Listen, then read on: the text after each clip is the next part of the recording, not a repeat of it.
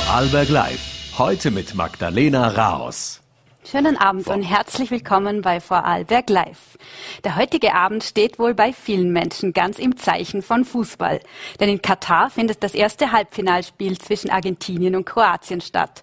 Auch wir beschäftigen uns heute bei Vorarlberg Live mit dem runden Leder, wenn auch nicht direkt mit der Weltmeisterschaft.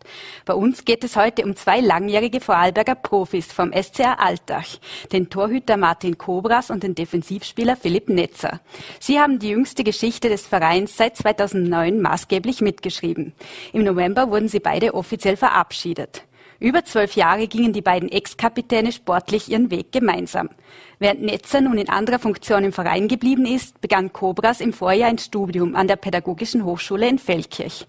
Außerdem spielt er weiterhin in der VNAT Elite-Liga. Beide sind heute zu Besuch bei mir im Studio. Zuvor blicken wir aber noch nach Dornbirn, denn dort steht bald eine gröbere Änderung in der Stadtpolitik an. Vizebürgermeister Markus Fessler von der SPÖ gibt sein Amt zur Hälfte der Legislaturperiode ab. Das war nach den letzten Gemeindewahlen so vereinbart worden. In der Stadtvertretungssitzung übermorgen am 15. Dezember soll dafür die grünen Stadträtin Juliane Altern zur neuen Vizebürgermeisterin gewählt werden. Bei uns ist der bisherige Vize Fessler, der weiterhin Stadtrat für Tiefbau bleibt, zu Gast bei Vorarlberg Live. Und wir machen heute noch einen weiteren thematischen Sprung und zwar in die Europapolitik. Konkret geht es um den Schengen-Raum ohne Grenzkontrollen. Einem Thema, das in den vergangenen Jahr Tagen pardon, für ordentlich Aufsehen gesorgt hat. Aktuell besteht Schengen aus 26 Ländern, darunter Österreich und 22 andere EU-Staaten sowie Norwegen, Liechtenstein, die Schweiz und Island. Bald soll auch Kroatien beitreten. Darauf haben sich die zuständigen Minister der Schengen-Staaten Anfang Dezember geeinigt. Im Warteraum sitzen weiterhin Rumänien und Bulgarien. Das geht insbesondere auf ein Veto Österreichs zurück. Innenminister Gerhard Karner blockierte den Schengen-Beitritt und begründete das mit der, mit der illegalen Migration nach Österreich. Das Veto ist folgenreich. Insbesondere in Rumänien ist der Zorn groß. Bukarest rief seinen Botschafter aus Österreich zurück und überlegt sogar eine Klage vor dem Europäischen Gerichtshof. Es gab auch Boykottdrohungen gegen österreichische Firmen. Zum Beispiel sind auch schon Säfte des Vorarlberger Herstellers Pfanner aus rumänischen Supermarktregalen verschwunden.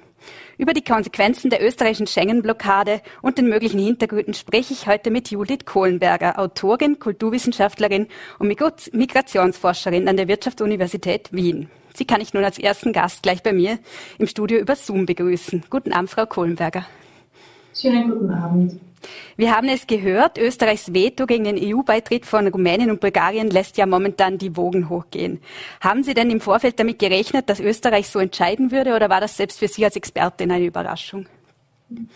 Ich glaube, es war für fast alle auf europäischer Ebene eine Überraschung, weil bis weit in den November hinein hat sich nicht abgezeichnet, dass Österreich dieses Veto einlegen würde. Man hat da genauso wie alle anderen EU-Mitgliedstaaten grünes Licht gegeben, weil ja auch die Kommission immer stark betont hat, dass alle drei Länder sämtliche Kriterien für den Schengen-Beitritt erfüllen würden. Ganz am Anfang gab es einen kleinen Schlenker in Richtung Kroatien. Da hat der Innenminister gemeint, man würde dort ein Veto einlegen. Das hat man wieder zurückgezogen. Vielleicht auch vor dem Hintergrund, dass Kroatien ein sehr, sehr beliebtes Urlaubsziel für viele Österreicherinnen und Österreicher ist. Und dann ist man aber bei dem Veto gegen Bulgarien und Rumänien geblieben. Jetzt begründet die ÖVP-Seite der Regierung das zumindest mit der, äh, mit der illegalen Migration. Da zitiere ich den Kanzler. Solange 25.000 Fremde unregistriert im Osten Österreichs ankommen, ist das ein Sicherheitsproblem und das muss endlich gelöst werden, sagte Karl Nehammer. Wie beurteilen Sie denn diese Aussage? Also einerseits haben wir es da mit einer Zusammenziehung von zwei Themen zu tun, die eigentlich nicht unmittelbar miteinander im Konnex stehen.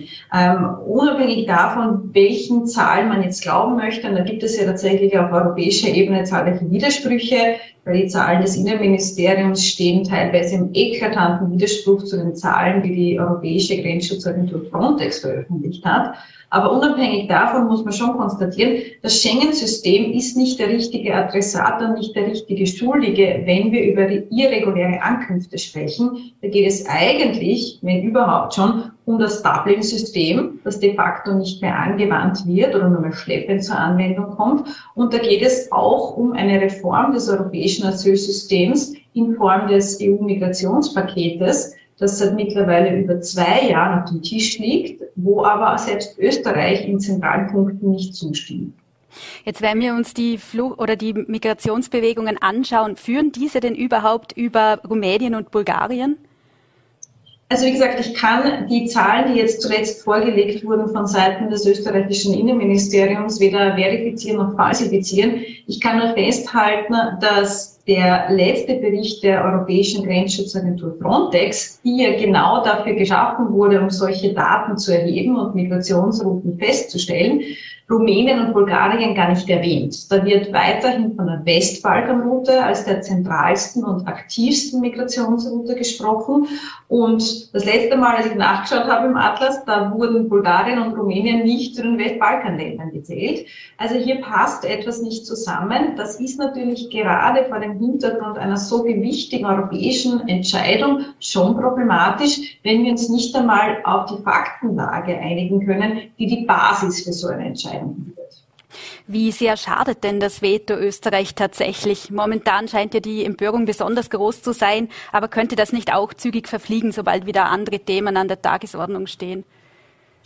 Ich glaube tatsächlich, dass es innerhalb Österreichs relativ rasch äh, verfliegen könnte. Da gibt es einfach noch andere Themen, wie zum Beispiel Inflation, Teuerung, Energiekrise. Was ich aber wahrnehme, ist, dass es in Rumänien und Bulgarien nicht so schnell verfliegen wird. Dort ist es ein riesiges Thema. Sie haben auch schon die Boykotte angesprochen. Da ist ja auch interessant zu sehen, dieser Boykott wurde ja nicht von oben staatlich verordnet, sondern der kommt eigentlich aus der Bevölkerung heraus, die sich selbst jetzt quasi dazu verpflichtet, keine österreichischen Produkte mehr zu kaufen weil da wirklich der Affront als sehr, sehr groß wahrgenommen wird. Ich glaube, das ist schon auch in weiterer Folge ein wirtschaftliches Thema für Österreich. Und vergessen wir nicht, die Rumänen zählen zu den größten Migrantengruppen in Österreich und unser Arbeitsmarkt ist auch ganz massiv von deren Arbeitskraft abhängig. Jetzt viele glauben, dass da auch innenpolitische Motive damit zu tun haben und sprechen von der niederösterreichischen Landtagswahl. Doch ähm, wie sehr oder wie, wie stufen Sie jetzt diese Schritte auch von rumänischer Seite ein? Zum Beispiel, dass man den Botschafter abberufen hat. Steht, steht Österreich da jetzt wirklich isoliert da? Also auf internationaler Ebene wird schon so wahrgenommen, dass sich Österreich dadurch ein Stück weit isoliert hat. Ähm, tatsächlich vermuten manche sogar die lange Hand Putins dahinter, eine Hinwendung entweder zu den Visegrad-Staaten oder tatsächlich zu Russland, eine Wegwendung von der europäischen Einigkeit. Gerade in Zeiten, wo ja diese europäische Solidarität, das eng zueinander stehen und zusammenstehen, ganz besonders wichtig wäre. Stichwort Aggressor von außen. Ich möchte jetzt noch nicht bewerten, welches innenpolitische Kalkül dahinter steht. Auffällig ist halt schon in Österreichs langer Geschichte der Zweiten Republik, äh, hat man sehr, sehr häufig Migrantinnen und Migranten und konkret auch Geflüchtete als Sündenböcke ausgewählt. Also dieses Thema eignet sich leider sehr gut, um von anderen, vielleicht sogar größeren Krisenmomenten abzulenken. Jetzt ist aber die Zahl der Menschen, die in Österreich einen Asylantrag stellen, ist ja heuer deutlich nach oben gegangen. Das zeigen ja auch unter anderem die Zahlen des Innenministeriums. Ähm, Sie sind Migrationsexpertin. Was sind da die Gründe dafür? Ja, wir haben es da mit äh, Multikausalität zu tun, wie, wie wir so schon sagen. Da kommen mehrere Faktoren tatsächlich zusammen. Was wir jetzt aber bereits wieder sehen in den letzten Wochen ist, dass die Asylantragszahlen doch deutlich zurückgegangen sind. Und das war tatsächlich zu erwarten. Das ist der klassische saisonale Effekt wenn die Witterung im Winter irgendwann so schlecht wird, vor allem auf der Westbalkanroute, dass ein Passieren der Grenze zu Fuß gar nicht mehr möglich ist, dann sinken auch die Ankunftszahlen. Das lässt sich jetzt bereits beobachten. Nicht zuletzt auch ist natürlich die Visapolitik Serbiens ganz relevant. Wir haben in den letzten Monaten immer wieder von den Indern und den Tunesern gehört. Ähm, Richtung Tunesien wurde die Visapolitik Serbiens schon verschärft. Äh, Richtung Indien wird das mit Anfang nächsten Jahres passieren. Und das wird dann auch wieder zu einem Rückgang der Zahlen führen. Jetzt haben Sie es vorher ja schon angesprochen, ähm, das Asylsystem auf EU-Ebene. Ähm, kann man da eigentlich sagen, dass das gescheitert ist? Das hat ja die ÖVP auch angebracht, weil immer wieder wird darüber diskutiert, äh, über die Verteilung von Menschen auf EU-Ebene, aber es scheint nicht wirklich etwas zu passieren. Also der Befund, dass das europäische Asyl und auch das Migrationssystem, möchte ich hinzufügen, an allen Ecken und Enden kracht, das ist kein neuer Befund und den teilen wahrscheinlich auch viele europäische Partner.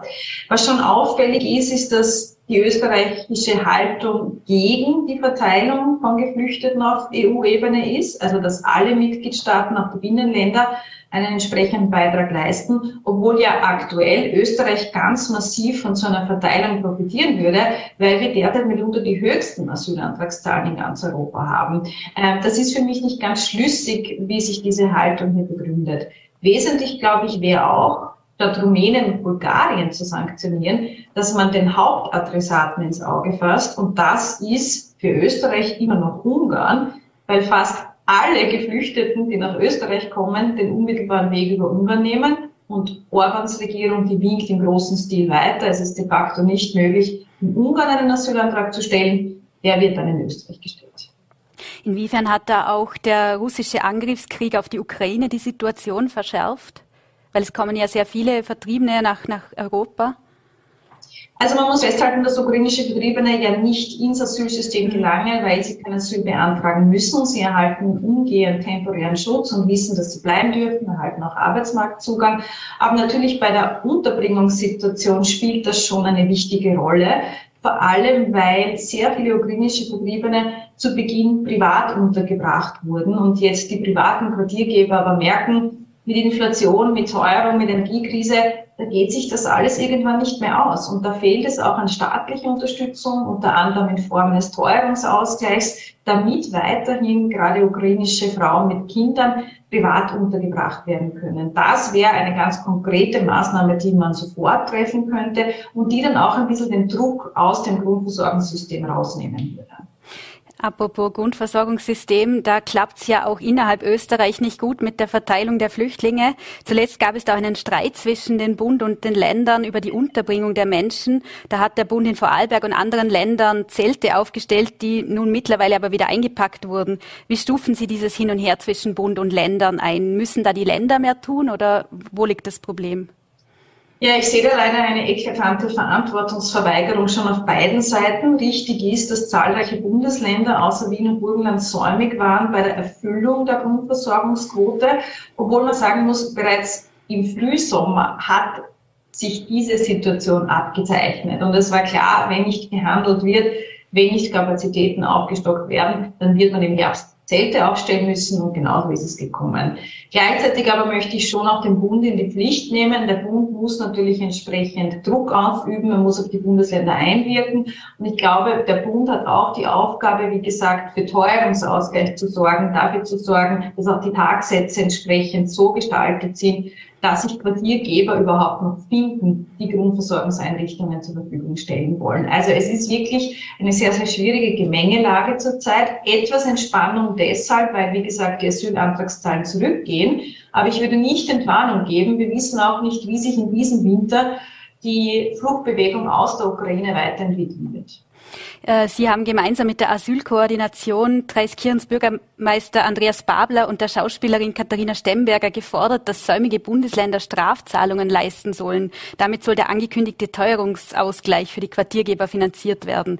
In Vorarlberg argumentiert die Landespolitik aber immer damit, dass es keine, dass es ja gar keine Bundesquartiere gäbe, die mit eingerechnet werden und die Lebenserhaltungskosten viel höher seien. Ähm, ist das denn, ist das von der Hand zu weisen? Also ich glaube, es gibt hier zahlreiche Problemlagen, wo wir sehen, dass einfach diese Art des Systems, wie wir es in Österreich haben, derzeit nicht wirklich nachhaltig ist. Ja? Man muss jetzt einen Schritt nach dem anderen gehen. Ich glaube, das Wichtigste ist, dass die säumigen Bundesländer in die Pflicht genommen werden. Das geht leider nur mit Sanktionen, weil man kann nie bitten und betteln, aber dann wird häufig nichts passieren. Also ich glaube, Sanktionen sind eine Möglichkeit und ich finde deshalb den Teuerungsausgleich so zentral, weil das auch die privaten Quartiergeber ähm, denen zugutekommen würde. Und die sind diejenigen, die einen ganz großen Anteil der sogenannten Belastung durch Vertriebene, aber auch Asylwerbende schultern, die ja nicht nur finanziell dazu Buche schlägt, sondern die ja auch emotional wahnsinnig viel investieren, wenn sie zum Beispiel eine geflüchtete Familie bei sich aufnehmen.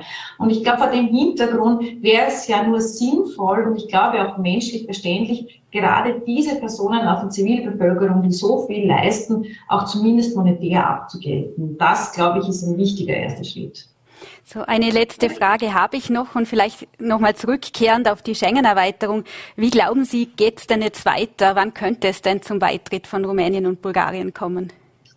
Ja, auffällig ist ja, dass er Österreich sein Veto anfangs gar nicht mit konkreten Bedingungen verknüpft hatte. Also es war nicht ganz klar, was muss denn jetzt passieren, damit Österreich zustimmt. Ähm, mittlerweile haben wir fünf Punkte erhalten von Seiten des Innenministeriums, die man umgesetzt sehen möchte. Ähm, das sind sehr breite Punkte, also wie zum Beispiel Asylverfahren in Drittstaaten durchführen oder Außengrenzschutz stärken äh, oder sogar eine äh, Möglichkeit der legalen Zurückweisung von Asylwerbenden. Das ist alles sehr, sehr diffiziles rechtliches Terrain. Da bin ich mir nicht sicher, dass das schnell umgesetzt werden wird können.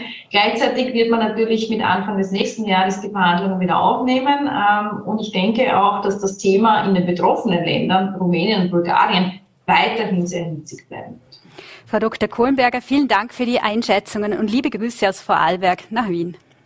Sehr gerne, liebe Grüße nach Wien.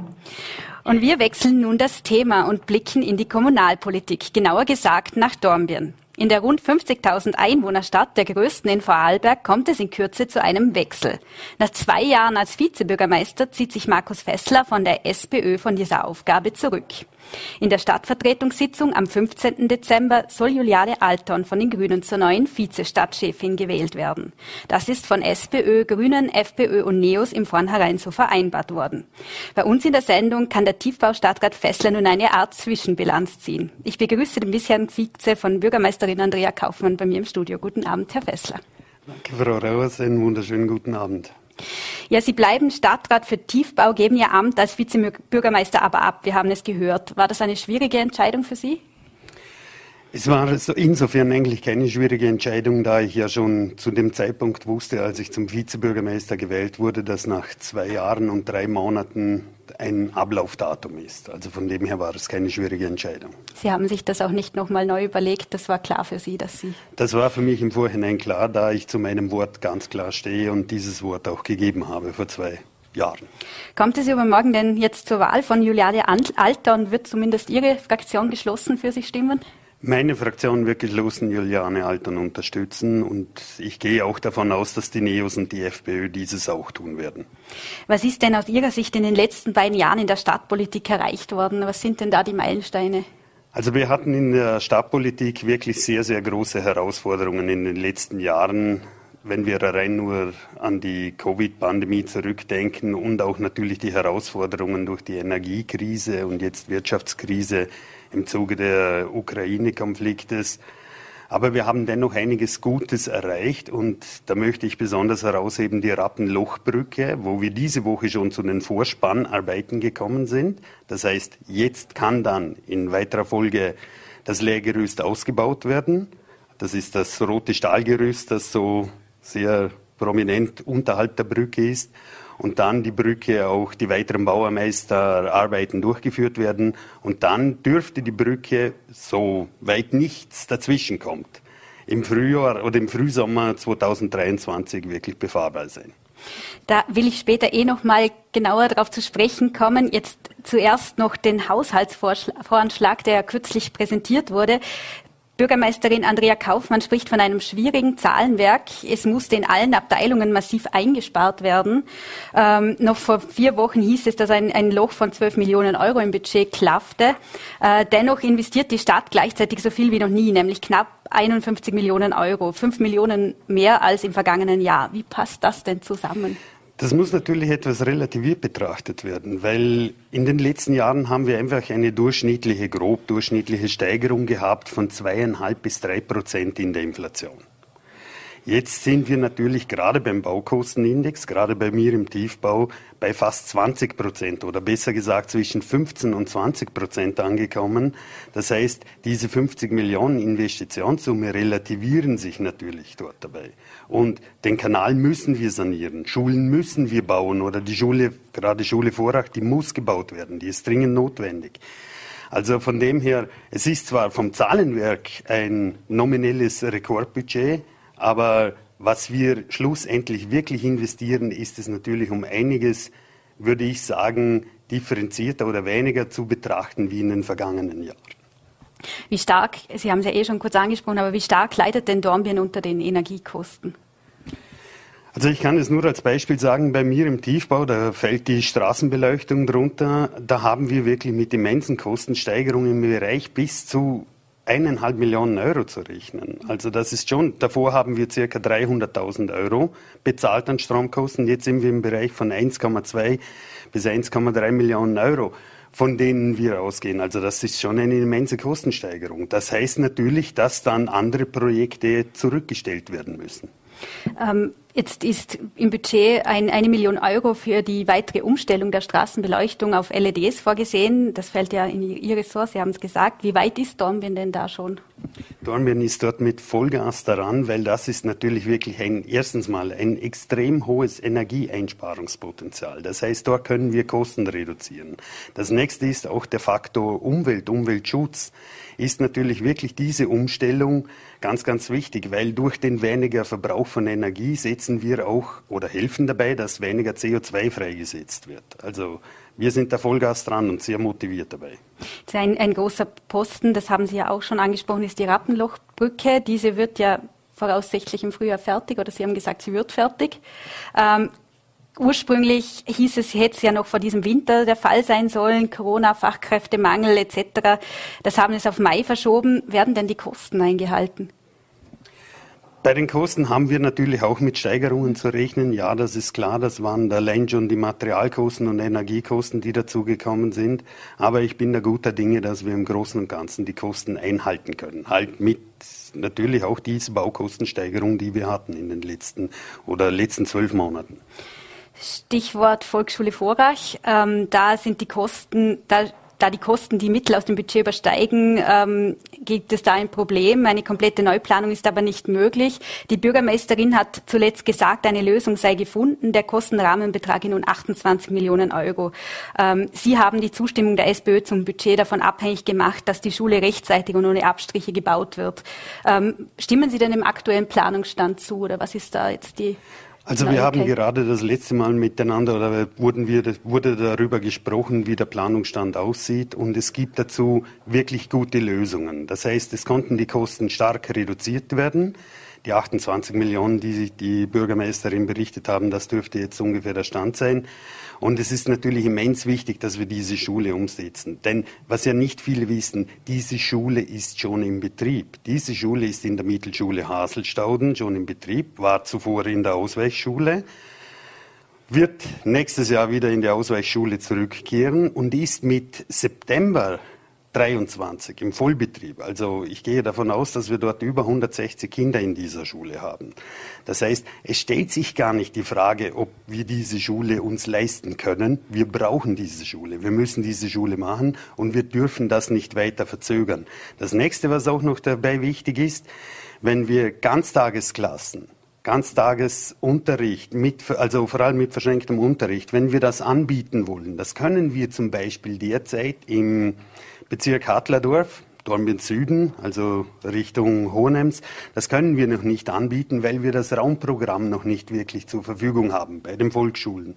Das heißt, wir brauchen diese Ausweichschule unbedingt, damit wir auch dann wieder quasi die nächste Schule dort hineinbringen und die Schule wieder den pädagogisch konformen neuen Richtlinien anpassen können, diese Umbaumaßnahmen durchführen können. wird es ohne Einsparungen gehen?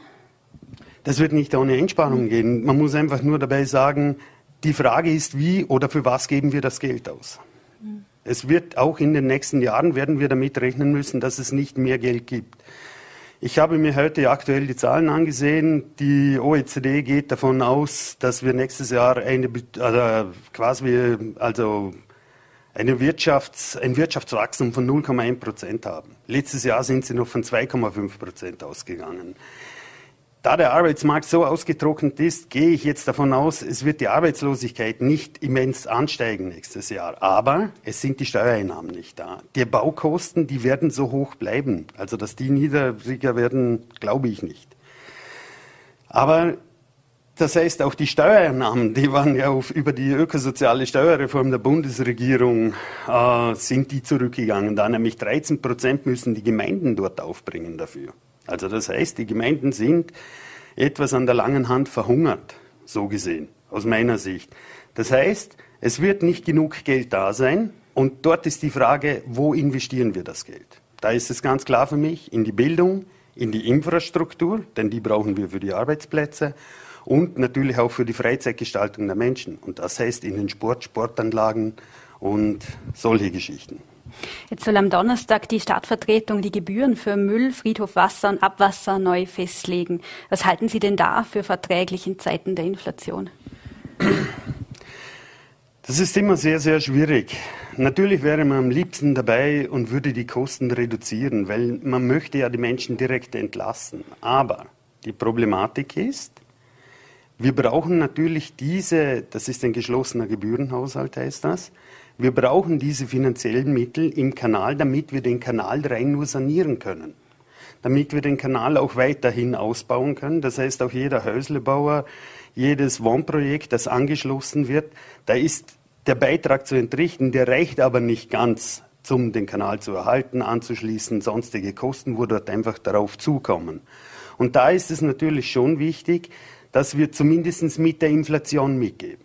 Wir schaffen es durch das, dass wir zum Beispiel die Müllgebühren und die Wassergebühren weniger stark anheben, dafür aber die Kanalgebühren etwas stärker anheben, dass wir im Mittel im Bereich von der Inflation bleiben.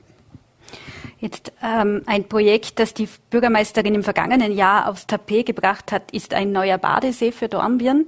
Ähm, da würden jetzt mehrere Varianten geprüft, hat sie bei Vorarlberg Live einmal gesagt. Was sagen Sie denn du, Sie als Stadtrat zu diesem Ansinnen? Braucht Dornbirn unbedingt einen See, gerade jetzt in diesen angespannten Zeiten? Grundsätzlich klingt die Idee, ein Badesee, eine Markthalle, einen neuen Fußgänger-Radwege-Übergang über die Dornbirner Rache zu machen, das klingt traumhaft. Und grundsätzlich bin ich auch schwer dafür. Nur die Frage ist wirklich, wie Sie es gerade gesagt haben, können wir uns das leisten? Wie gesagt, zuerst ist es immer wichtig, dass wir in Bildung und in die Infrastruktur investieren. Und wenn dann noch ein Geld übrig bleibt, weil die Wirtschaft sich sehr gut entwickelt, völlig überraschend, dann kann man sich das einzelne Projekt ganz genau ansehen und dann sehe ich auch, ob wir das unterstützen oder nicht unterstützen. Das gilt auch für die Markthalle in dem Fall. Bei der Markthalle ist das sowieso so eine Geschichte. Da geht es mir darum, da will ich wirklich einmal Konzepte sehen, wie man sich das vorstellt, wie viel das die Stadt Dornbirn kostet. Und dann können wir überhaupt darüber weiterreden, wie wir das weiterentwickeln können. Als sogenannter Hotspot schlechthin gilt der Dornbirner Bahnhof. Ähm, wie geht es da mit der Entwicklung des Bahnhofsquartiers weiter? Können Sie uns da schon etwas verraten? Also dort wäre es einfach ein Wunsch von meiner Seite, dass natürlich das Bahnhofsquartier, das beinhaltet auch das Schlachthaus, dass das natürlich äh, weiterentwickelt wird. Und vor allem, und da ist es mir ganz wichtig, damit das nicht mehr so ein Hotspot wäre, dass man dort wirklich die Entwicklung macht in dem Bereich Wohnen, Arbeiten, aber auch Freizeit.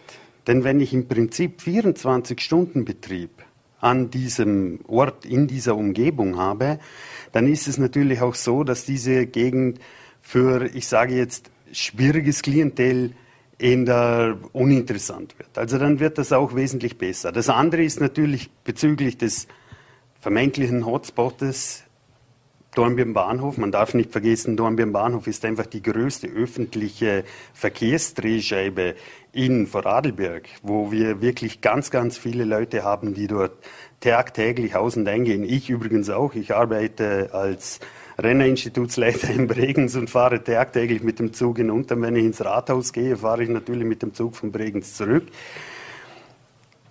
Da muss man schon eines sagen, dort ist es mir vor allem wichtig, dass man dem mit zwei Punkten begegnet. Einmal ist es gut, die Bundespolizei ist vor Ort und die Stadtpolizei ist vor Ort für die Kontrolle. Und das Zweite, was man aber nicht vergessen darf, es ist ganz wichtig, dass stark in Streetwork äh, investiert wird. Das heißt, man muss mit den Menschen, mit den gewissen Klientel, das teilweise als unangenehm empfunden wird und teilweise auch unangenehm sein kann, natürlich, habe ich auch schon erlebt, so gesehen, ist es wichtig, dass man mit ihnen arbeitet. Das heißt, dort wirklich auch Streetwork hinschickt und schaut, dass man die Probleme verbessern kann. Jetzt äh, sucht das Land händeringend nach Quartieren zur Flüchtlingsunterbringung. Die Bürgermeister hat zuletzt bei Vorarlberg Live von bis zu drei Hallen gesprochen, die in Dornbirn geprüft würden. Können Sie uns da schon etwas Neues verraten? Das Einzige, was ich definitiv dort dazu sagen kann, ist, diese Hallen befinden sich nicht in der Messe. Gut, bei der Messe hat es auch keinen Sinn, weil dort haben wir immer noch nach wie vor die, die Covid-Pandemie äh, äh, salopp gesagt, drin und natürlich werden auch die Messen durchgeführt. Das andere, was für mich bei der Messe oder Messeumgebung nur denkbar gewesen wäre, wäre gewesen, wenn es ganz viele Leute in einem sehr kurzen Zeitraum gegeben hat, damit sie eine Möglichkeit haben. Denn ich finde die Zeltaktion des Bundes also etwas als grauselig. Wir sehen das Wetter derzeit, es ist bitterkalt und dann bringt man, egal, Menschen muss man dann nicht in Zelten unterbringen, nicht in Vorarlberg. Ein Containerstandort in Dornbirn, wäre das aus Ihrer Sicht denkbar? Da kommt es aber auch genau darauf an, wo der hinkommen würde. Ich bin auch nicht unbedingt für ein Großquartier, sondern ich bin der Meinung, man muss das wirklich ansehen, auch allein nur wegen der Infrastruktur. Denn ich weiß ja nicht, was kommt auf oder was kommt jetzt in den nächsten Jahren, Tagen auf uns, Monaten auf uns zu. Wenn es Familien sind, dann muss man natürlich auch darauf schauen, dass die gut in den Schulen integriert werden können. Das heißt, ein Großquartier, da bin ich dagegen. Man muss schauen, dass man kleinere Quartiere finden kann für die Flüchtlingsbetreuung. Vielleicht noch als letzten Punkt. Äh, die Vorarlberger SPÖ, Ihre Partei, sucht ja eine neue Chefin, einen neuen Chef. Sie haben das wahrscheinlich schon recht oft gehört. Aber wie geht es da jetzt weiter?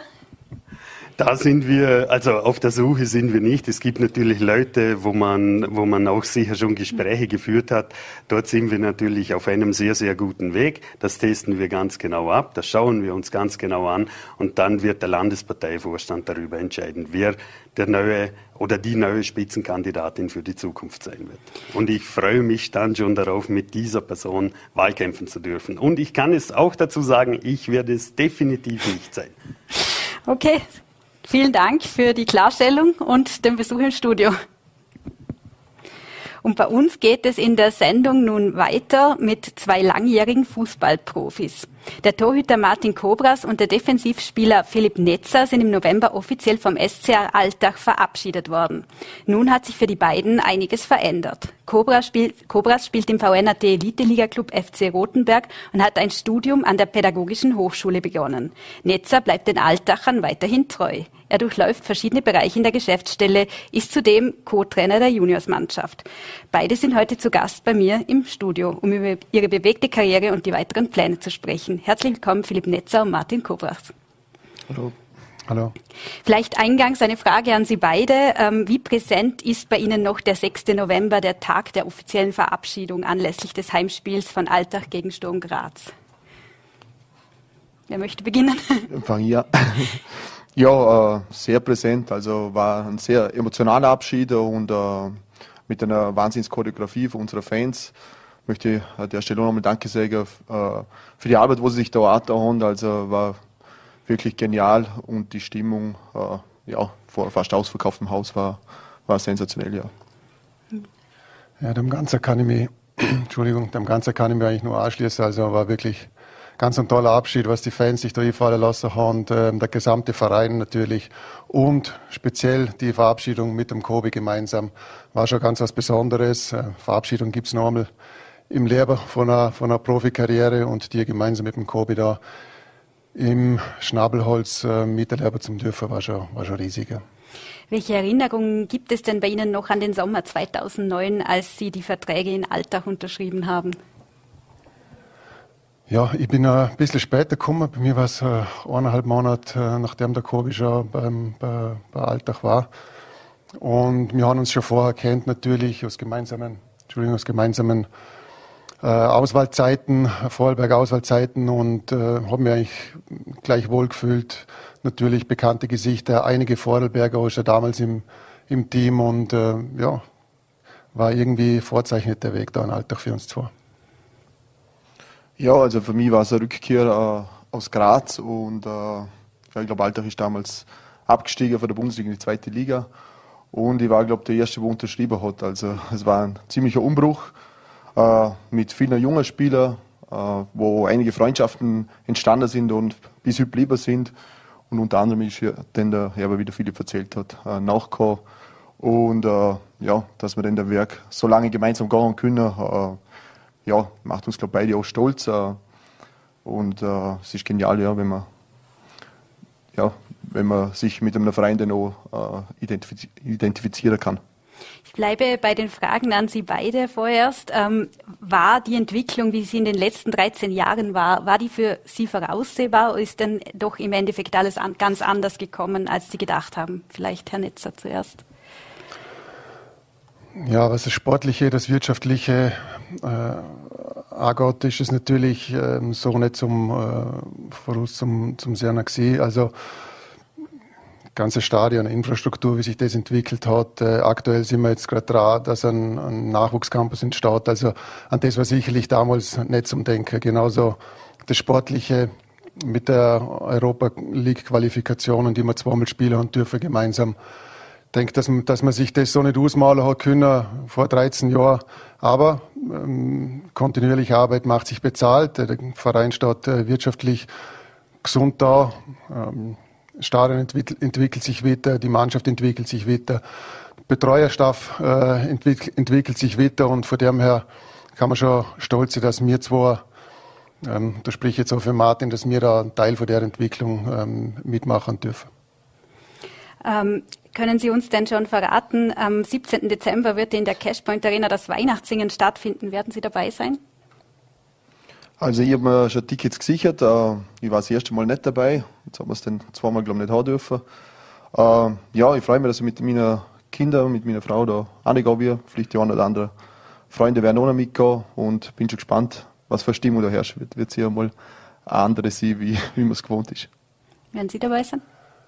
Ja, ich bin auf jeden Fall dabei. Ähm, wenn ich noch kurz äh, Werbung in eigener Sache machen darf, ähm, denke, dass das ganz ein tolles Event ist, dass man da in den Alltag kommt.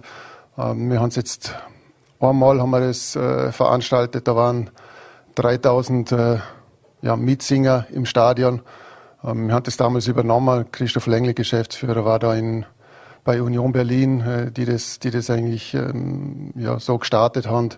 Jetzt am Wochenende war gerade in in Dortmund da, bei Borussia Dortmund, das ganze Stadion voll mit 71.000 ähm, gefüllt und von dem her kann ich es nur jedem empfehlen, da am Samstag ins Stadion zu kommen, um 17.30 Uhr Beginn. Und man muss auch nicht textsicher sein, es gibt ein, ein Büchle, wo, man, wo der Text in drinnen steht, also ich glaube, dass es ganz ein tolles Event ist. Und äh, würde mich freuen, wenn, wenn noch mehr Mitsinger dabei sind wie, wie beim, beim, bei der ersten Veranstaltung. Bleiben wir gerade kurz bei Ihnen. Wie war denn der Übergang vom Spieler zum jetzt Co-Trainer äh, der Juniorsmannschaft und zum Mitglied der Scouting-Abteilung und in welcher Rolle sehen Sie sich eher? Ja, der Übergang war eigentlich relativ ähm, einfach, natürlich bedingt durch das, dass ich mich schon heimisch fühle in Alltag und die Kollegen haben es mir richtig leicht gemacht. Natürlich äh, ganz was anderes. Ähm, viel, viel Zeit auch im Büro vorm Computer ist man als aktiver Spieler natürlich nicht gewohnt. Freut mich natürlich umso mehr, dass ich dann auch am, am Arbeit dann auch mit der Mannschaft der Juniors auf dem Platz stehen kann. Also doch noch nicht ganz weg bin vom Aktiven und von dem her die Kombination passt perfekt und ich freue mich auf die Zukunft. Welchen Rat oder welche Erfahrung können Sie jungen Spielern mit auf den Weg geben? Ich denke, dass das äh, wirklich ganz individuell ist. Der eine braucht vielleicht mehr das Gespräch, der andere ja, Zuspruch, Mut, der andere braucht vielleicht auch mal äh, äh, konstruktive Kritik. Ähm, da sind die Spieler ähm, sehr, sehr verschieden. Also jetzt merke ich es dann noch mehr, weil ich natürlich dann noch mit der Spieler äh, tagtäglich auch im Gespräch bin und er am Platz dann auf die Beine schaue. Also das ist ganz individuell. Trotzdem grundsätzlich natürlich ähm, am Ball lieber viel trainieren natürlich, dementsprechend oder Lebens, ähm, der Lebensstil anpassen, die Lockerheit aber trotzdem nicht verliere. Und ja, denn wenn das Talent ähm, natürlich passt, dann können es können es die Jungen schaffen. Martin Kobras, Ihr Abgang von Altach ist nicht reibungslos verlaufen. Mit einem Jahr Abstand sind denn die Wunden jetzt geheilt? Ja, vergessen wird man sie ja nicht ganz, aber ja, ich habe ein paar gute Gespräche auch mit Vereinsverantwortlichen geführt und äh, ja, wir haben, glaube alle versucht, eine gute Lösung zu finden. Und ja, ich gehe mal gerne wieder auf Alltag und äh, möchte in Zukunft auf jeden Fall auch mehr Spiele verfolgen. Sie haben an der PH ein Studium begonnen, Mathe und Geschichte. Hat Sie denn der Job des Lehrers schon immer interessiert? Ja, also vor ich zur Stunde Graz abgegangen bin, äh, habe ich mich schon vor, äh, für das Lehramtsstudium auch gemeldet, gehabt, äh, weil ich nicht gerechnet habe, dass ich wirklich ein Profi wird. Äh, ja, jetzt bin ich doch den 15 Jahre später doch nicht das äh, Lehramtsstudium eingestiegen. Und ja, ich denke, dass ich, dass ich gut mit kleinen Kindern kann und äh, ja, bin sicher ein Typ, äh, der äh, ja, sich das einfach gut vorstellen kann. Im Gegensatz zu Philipp Netzer sind Sie ja weiterhin aktiv im Fußball und spielen auch in der VNAT Elite-Liga Elite-Liga pardon, für den FC Rotenberg. Haben Sie noch immer Spaß am Fußball? Ist das? Ja, definitiv. Also ich bin zu meinem Heimatverein zurückgekehrt. Ähm, wir haben im Frühling einen großen Erfolg eigentlich feiern können für so einen jungen Verein. Man hat ja Lingen auch lange nicht zusammengelegt und hat den FC Rotenberg gegründet. Und ja, dafür dann mit ein paar Kollegen, äh, Zusammenspieler, äh, der Sport selber tut mir auch sehr gut, zum den Kopf frei äh, kriegen noch am Abend, nach dem Studieren oder vom Lernen und ja, aber der Spaß steht, steht natürlich im Vordergrund. Können Sie sich auch vorstellen, in Zukunft vielleicht als Tormann-Trainer zu arbeiten, vielleicht auch in Alltag? Alles ist möglich, äh, aber ich denke, es ist für mich auch ganz gut gesetzt, einfach den Schritt raus zu machen äh, aus dem Profifußball, äh, Abstand zu gewinnen. Ich habe schon ein paar Trainerlizenzen gemacht, bin ja beim Tormann-Trainer B, äh, B äh, Diplom 3 und ja, was die Zukunft bringt, wird sie weisen. Nochmal eine Frage an Sie beide, beginnen vielleicht mit Herrn Netzer. Ähm, heute und morgen finden ja äh, in Katar die beiden Halbfinale-Spiele statt. Was ist da Ihr Tipp? Wer wird heute Abend gewinnen? Ähm, ich glaube, es ist ganz schwierig, ähm, wenn man die, wenn man die, die, die letzten Ergebnisse der WM ähm, jetzt so anschaut, denke ich, ist es ganz schwierig, ähm, zum da irgendeine eine Tendenz abzuleiten, ähm, wer da gewinnen könnte. Aber denke trotzdem, dass Argentinien der Favorit ist, ähm, als Favoriten das Spiel geht. Kroatien wehrt sich immer sehr gut, hat trotzdem in der Offensive Spieler, die den Unterschied machen können. Trotzdem denke ich, dass das Finale dann schlussendlich Argentinien gegen Frankreich sie wird, in dem sich dann noch Frankreich durchsetzen wird, weil sie einfach ja, die meiste Qualität in der Mannschaft haben. Sehen Sie das ähnlich? Da kann Philipp wirklich zustimmen. Ähm, ja, für mich trotzdem ein Wahnsinn, was Marokko geleistet hat, äh, mit der Leidenschaft, mit der Disziplin. Äh, so wie zum Chor erinnert mich ein bisschen an Griechenland äh, 2004, äh, die natürlich jetzt immer noch krass Außenseiter sind und denen man aber meiner Meinung nach alles zutrauen kann, wenn der Spielverlauf passt. Dennoch denke ich auch, dass Argentinien äh, ja, weiterkommen wird und äh, die spielen gegen Frankreich, gell? dass Frankreich weiterkommen wird. Aber auch Argentinien gegen Kroatien sind trotzdem als leichter Favorit. Auch wenn Kroatien sehr unaufgeregt spielt und äh, eine brutale Turniermannschaft war ist. Aber alles ist möglich, aber ich tippe auf Finale Argentinien, Frankreich. Wie stehen denn Sie grundsätzlich zur WM in Katar? Sehr viele Menschen haben das ja sehr stark kritisiert. Wie sehen Sie das? Ja, ich denke, äh, dass es schon äh, nicht ganz so glücklich war, dass man die WM dort nicht verlegt hat. Und äh, ja, wenn man da hört, die ganzen Nebengeräusche, ja, ist es schon ein Wahnsinn eigentlich, dass sie dort stattfindet. Aber ja, ich denke, man hat trotzdem äh, jetzt den Sport drüber gestellt und der eine oder andere hat da Zeichen gesetzt. Und äh, ich freue mich auf jeden Fall, dass die nächste WM dann in Mexiko, Kanada und USA stattfindet. Wie sehen Sie das, Herr Netzer? Ja, es ist natürlich ähnlich. Ähm, trotzdem denke ich, dass, dass man da schon ähm, deutlich früher dennoch anfangen hätte sollen, das zum Sanktionieren und nicht ähm, zwei Wochen vor der WM ist dann doch ein bisschen ja, zu sehr Alibi meiner Meinung, dass sich dann noch ähm, ja, Mannschaften und Spieler denn so positionieren, um vielleicht ähm, Eigenwerbung zu machen und um sich äh, in ein kurzes Licht zu rücken, denke dass das dann einfach zu spät ist. Und äh, wenn man das früher macht, ähm, ist natürlich legitim und, und zum sich so positionieren und auch, auch okay, weil wie wir alle wissen, ähm, Menschenrechte nicht gerade großgeschrieben werden in, deiner, in diesem Land und dementsprechend finde ich natürlich die Entscheidung ein bisschen oder sehr zweifelhaft. Ähm, wie gesagt, ähm, die WM hat man nicht vor zwei Wochen oder vor zwei Monaten vergeben, sondern ist doch schon einige Jahre her und ich denke, dass man dort die richtigen Schritte hätte setzen sollen. Vielleicht noch als abschließende Frage, halten Sie eigentlich noch gegenseitig Kontakt miteinander und werden Sie das auch weiterhin tun? Werden wir auf jeden Fall machen. Ähm, haben wir regelmäßig, natürlich nicht mehr so in dem Austausch wie zu aktiven Zeiten, aber wir haben uns jetzt zweimal begegnet in der VN Elite Liga, ähm, einmal mit einem glücklicheren Ende für die Altacher im letzten Spiel im Herbst äh, für, für Rotenberg, das ähm, ja, mit einem Erfolgserlebnis nochmal die Saison abgeschlossen. Aber wir werden uns wahrscheinlich im Frühjahr wiedersehen auf dem Platz. Herr Netzer, Herr Kobras, vielen Dank für das Interview und weiterhin alles Gute. Danke. Vielen Dank. Und wir kommen nun zum Ende der heutigen Sendung. Herzlichen Dank auch im Namen des Vorarlberg Live-Teams fürs Zuschauen. Ich hoffe, Sie haben noch einen angenehmen Abend, sei es mit der Weltmeisterschaft oder ohne. Machen Sie es gut und schalten Sie doch morgen wieder ein, wie immer auf Voll.at, VN.at und Ländle TV. Auf Wiedersehen.